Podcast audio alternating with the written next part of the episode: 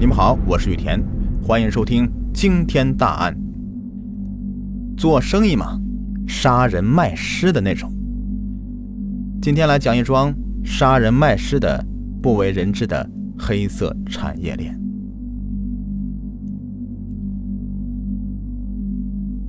在二零一五年三月，河南嵩县一个村子里，一户院落里张灯结彩，四周张贴着红色喜字。一家人张罗着蒸馍，等待上门迎亲的队伍。这没有锣鼓喧天和鞭炮齐鸣，因为新郎和新娘在几年前就已经过世了。今天操办的婚礼呀，是一场冥婚。这并不是个个例，直到今天，在山西省、河南省、河北省三省的一些地方，冥婚现象屡见不鲜，甚至还有一些扩大的趋势。关于冥婚怪谈呢，是为逝者举行冥婚，这并不是什么稀奇的事情，而且在农村地区配冥婚有着相当大的市场，得到很多人的认同。有人说呀，这祖上传下来的风俗，也为老人们圆一个心愿。当问及为什么要为自己八年前逝去的儿子举办婚礼的时候，王彩娥这样回答：“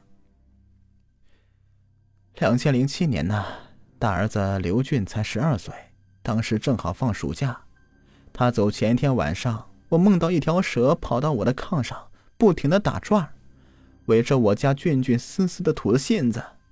我醒来以后很担心呐，就把他锁在家里，不让他出门。等晚上的时候，他一个同学过来找他借书，我想一天快过去了，应该不会出什么事儿。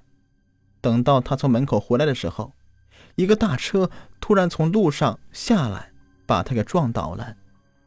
我听到响动跑过去的时候，俊俊早就已经没有呼吸了，送到医院抢救无效，就走了。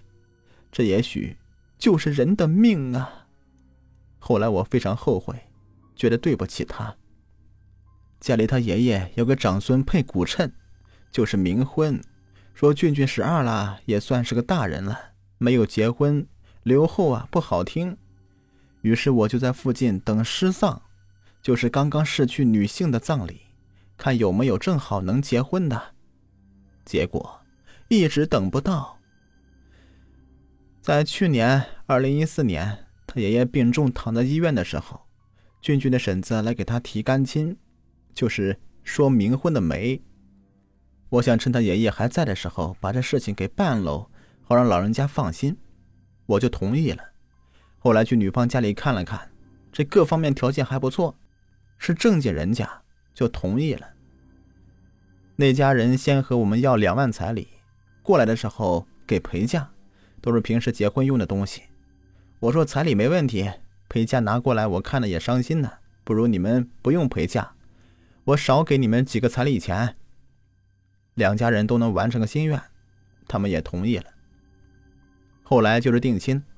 迎完亲第二天起人，即是把双方死者从地里给挖出来，准备合葬。我当个家长的就去了。有老先生懂礼节，在坟头上指点我们起人取骨，这样的事情很有讲究的，不然转身的时候就会残缺。等取完骨，不能建灵棚，要直接放在坟上，三天以后才下葬。这桩婚事。就算办完了，这亲家也是懂礼的人。八月十五正月过节的都来家里走亲戚，和那些结婚的人呢也没什么区别。今年他爷爷走了，也算是对我们满意。他也看着他的长孙娶亲了。现在我就准备给俊俊张罗一个儿子，过继一个给他做儿子。结了婚不能没有后啊。这开始这场冥婚呢，就是这样的几个过程。这种男女双方未婚而死，双方家长托媒人说定婚约，以夫妻名义将他们的遗体合葬，称作鬼婚。也就是上面王彩娥为儿子张罗这场配骨衬。鬼婚呢是一种典型的冥婚，出于对死者的愧疚及担心自己孩子在地下一个人生活的不好。怕遭到欺负，以及对传宗接代的渴望，成为一些地区冥婚盛行的主要缘由之一。长辈为死去的后辈配骨衬，双方家庭因此连接起来。这按照亲家的关系礼尚往来。从配骨衬的仪器上所用的对联就可以看出：“彩棚搭就仙人洞，花烛照来泪如泉。生前未结诸尘好，末后配成秦近亲。”横批：阴阳一理。这样的形式冥婚呢，是当做正常的婚姻来看待的。为未婚而逝的子女举办冥婚，占据了冥婚的绝大多数。这除鬼婚之外，冥婚中还有配干骨的说法，就是小辈儿为父辈准备的冥婚。有人父亲去世，母亲改嫁，当子女成年的时候，就要为自己的父亲寻找未婚而死的女子，将她的尸骨移葬到父亲的墓旁边，用祭奠母亲的礼节来祭祀他。配干骨对子女的年龄、籍贯、死因并无特定要求。甚至在一些情况下，女子死去多时、尸骨无存的时候，也可以用坟墓中残留的物质作为配干骨的材料。在两千零七年，山西省静乐县一场配干骨，那就是一个典型。男方去世八十岁，母亲四十年前改嫁他人，剩下的孩子们就寻找附近的女尸来配干骨，就打听到有一户人家的女孩在七十年前去世。之前虽是有过冥婚，但是原来的男方家里不走礼节，被阴间退婚了，可以二次配冥婚。但是这个坟墓中空空如也，只留下少许的碳化物。于是男方家人在与女方的商议以后，就用这些碳化物去配干骨。在配干骨的过程中，很多讲究不在约束。配干骨呢是冥婚中比较简单的。这里还有一个。很特殊的例子，山西省五寨县有一个老兵，在旧社会时参加国民党的军队，成了作战英雄。建国以后被批斗判刑，发配到青海的劳改农场服劳役，一直没有消息给家人。他的妻子在家乡独自抚养剩下的几个孩子，熬过文革。后来，他的儿子带着当年的判决书到发配他父亲的劳改农场去寻人。结果被告知，他的父亲在劳动的时候掉下山崖。十几年过去了，尸骨无存，也没有留下任何的遗物。于是他就在农场附近的十字路口挖了一罐土带回去，准备等他的母亲百年以后与父亲合葬在一起，让他们在另外一个世界能够团聚。那么在早前有这么一则新闻。陕西山西冥婚风俗诱发杀人卖尸案，就为配金婚，竟是去盗了女子的墓，但最终被抓了起来，然后被判刑。那么下面呢，来讲讲这个事件的来龙去脉。一个刚被嫁出的智障少女，十余天以后成了一个死者的阴婚的媳妇，杀害她的正是当初上门提亲的媒人。这驱动杀机的是女尸买卖的高额利润与冥婚的盛行下供不应求的女尸市场。意想不到的生财之道，使得凶手们再次寻找机会作案。据调查，山西此前发生过一起类似杀人卖尸事件，陕西发生的绝大多数呢是盗女尸骨事件，尸体最终流向了山西。以陕西延川县和山西省的隰县做对比，以新鲜的女尸来看，年轻尸体价格这在陕西延川最高在两万元左右，山西隰县则可以卖到四万元甚至更高。大龄女尸呢，价格在延川县在万元左右，隰县则在一点二万元左右。如果是终身未嫁的老人，延川呢在五千元左右，比隰县高出两千左右。如果尸体已经腐败，那价格则相应较低了。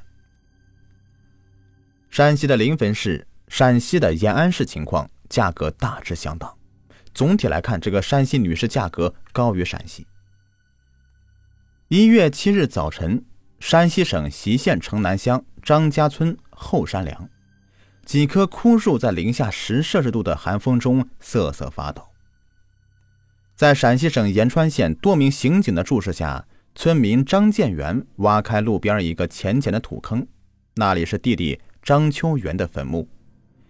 和张秋元埋在一起的是阴婚的媳妇小娜。去年十月十七日，张建元花了三点五万元买来小娜尸体。当天，他亲手挖开坟墓，把小娜的棺材放进去，给弟弟接了阴魂。而今年一月六日，警察找上门，告诉他小娜死于谋杀，杀人者为卖尸杀人。对于杀人卖尸过程，警方有了初步的调查结果。去年十月十六日。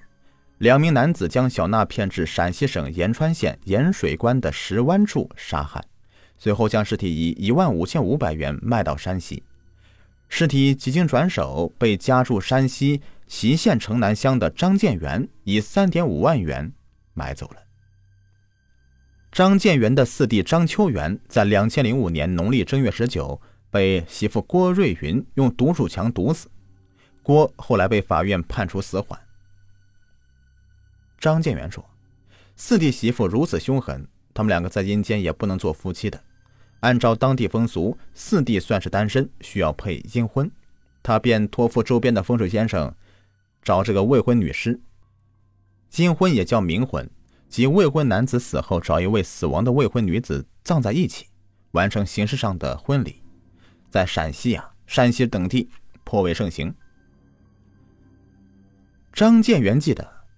给弟弟配阴婚是农历的八月二十六，按照当地风俗，算是一个吉利的日子。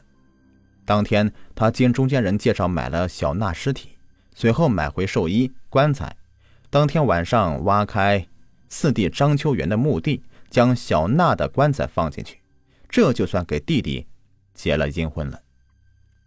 然而，在结阴婚十多天前，小娜刚刚结了一场阳婚。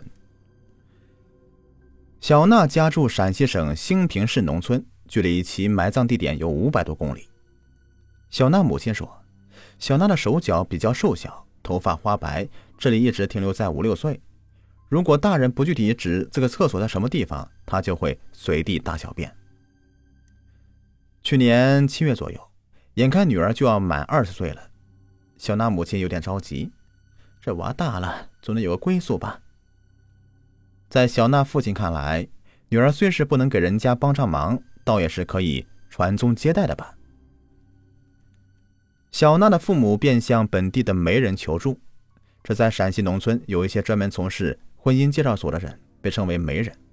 他们将陕北的男子撮合到关中做上门女婿，或者把关中女子介绍到陕北，中间收取好处费。很快的。四百公里以外的延川媒人杨东艳就获得这个消息。他三十五岁，文化程度不高，但因为常年的走南闯北，在家乡人眼里是一个知名的媒人。与杨东艳年龄相仿的老乡庞红兵一直没有找到老婆。庞红兵认为是家里太穷，好女孩都不愿意嫁，现在只想讨一个能给我生个娃的女子。于是，请杨东艳帮忙。去年的农历八月初八，算是一个吉利日子。杨东艳带着庞红兵外出相亲。他们先是去了陕西乾县大王村镇，找到当地的媒人毛宝平，看了两个女孩之后没有谈成。随后，毛宝平又介绍去了小娜家相亲。这天是两千零六年的阴历八月十四日。小娜母亲至今是仍旧是记忆犹新的女儿结婚大喜的日子。此前几天，陆续有媒人带人过来相亲，但终因各种原因没有谈成。他想让女儿漂亮一些，特意将小娜原来的一头白发染成黑色，并穿上一身的红衣服。庞红兵对小娜挺满意，小娜的父母觉得庞红兵挺憨厚的，也不嫌女儿傻。于是双方就同意了。按照当地的风俗，小娜父母要了两千元的彩礼，庞红兵钱不够，杨东艳就全额给垫付了。整个过程出奇的顺利，谈了不到半小时就把小娜给带走了。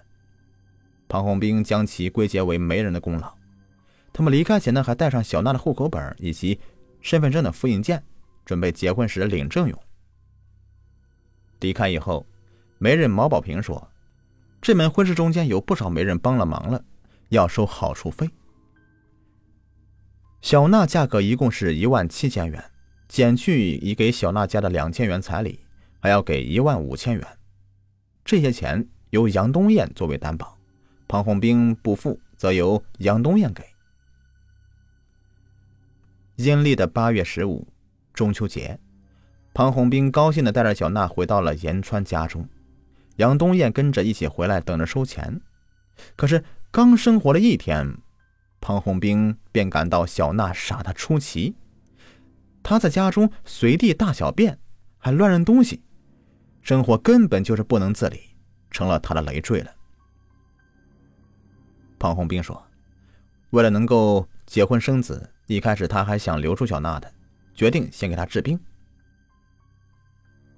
十月八日是小娜的二十岁的生日，但是没有人知道。当天，庞红兵带着小娜去延川的妇幼保健院做检查。医生检查以后称，小娜发育不好，不能确定是否能生孩子。这一次啊，令庞就改变了主意了，决定退了这门亲事。出了医院，他将小娜带到延川城边的河东旅社，叫来杨东艳。庞红兵原本想给小娜家打电话，可杨东艳说人是他介绍来的。把人交给他就可以。杨东艳最初提出退婚需要四五千的路费，庞呢，最终付了两千五百元。退亲一事让杨东艳非常犯难。杨东艳向警方交代，上面那些媒人的不同意退亲，让他找其他的门路，把小娜嫁出去，并逼着要中间的劳务费。为了信誉，他不得不付出一部分。无奈之下，杨东艳将小娜禁居在了河东旅社。说好最长时间一个月，无论满不满一个月，都给店主一千元酬劳。杨东艳说，当时他算了算已经支出的各种费用，只有超过了一点二万元的价格将小娜嫁出去，他才有利可图。但是他一直运气不好，无法出手。对于自己的罪行，杨东艳事后抱怨说：“都是刘生海害了我。”警方资料记载，刘生海三十五岁左右，延川县盐水关镇人，暂住在河东旅社附近，靠拐卖妇女、介绍婚姻为生的，包括阴魂，也常常参与盗窃。延川县公安局副局长刘世雄说：“十月十四日。”刘胜海来旅店闲逛，看到店主正在照顾小娜，就问这个娃一万块钱卖不卖？店主骗刘胜海说不卖，是我亲戚家的孩子。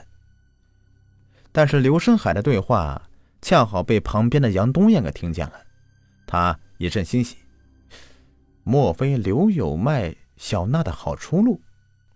杨东艳找刘胜海问到具体情况，刘胜海说活人不好卖，价格又不高，但死尸。就不一样了。杨东艳最初并不相信死尸可以卖钱，决定让刘生海带其先考察一下。第二天呢，也就是十月十五日，刘生海带杨东艳租车来到了山西省隰县，见到了李龙生。本集已播完，下集继续。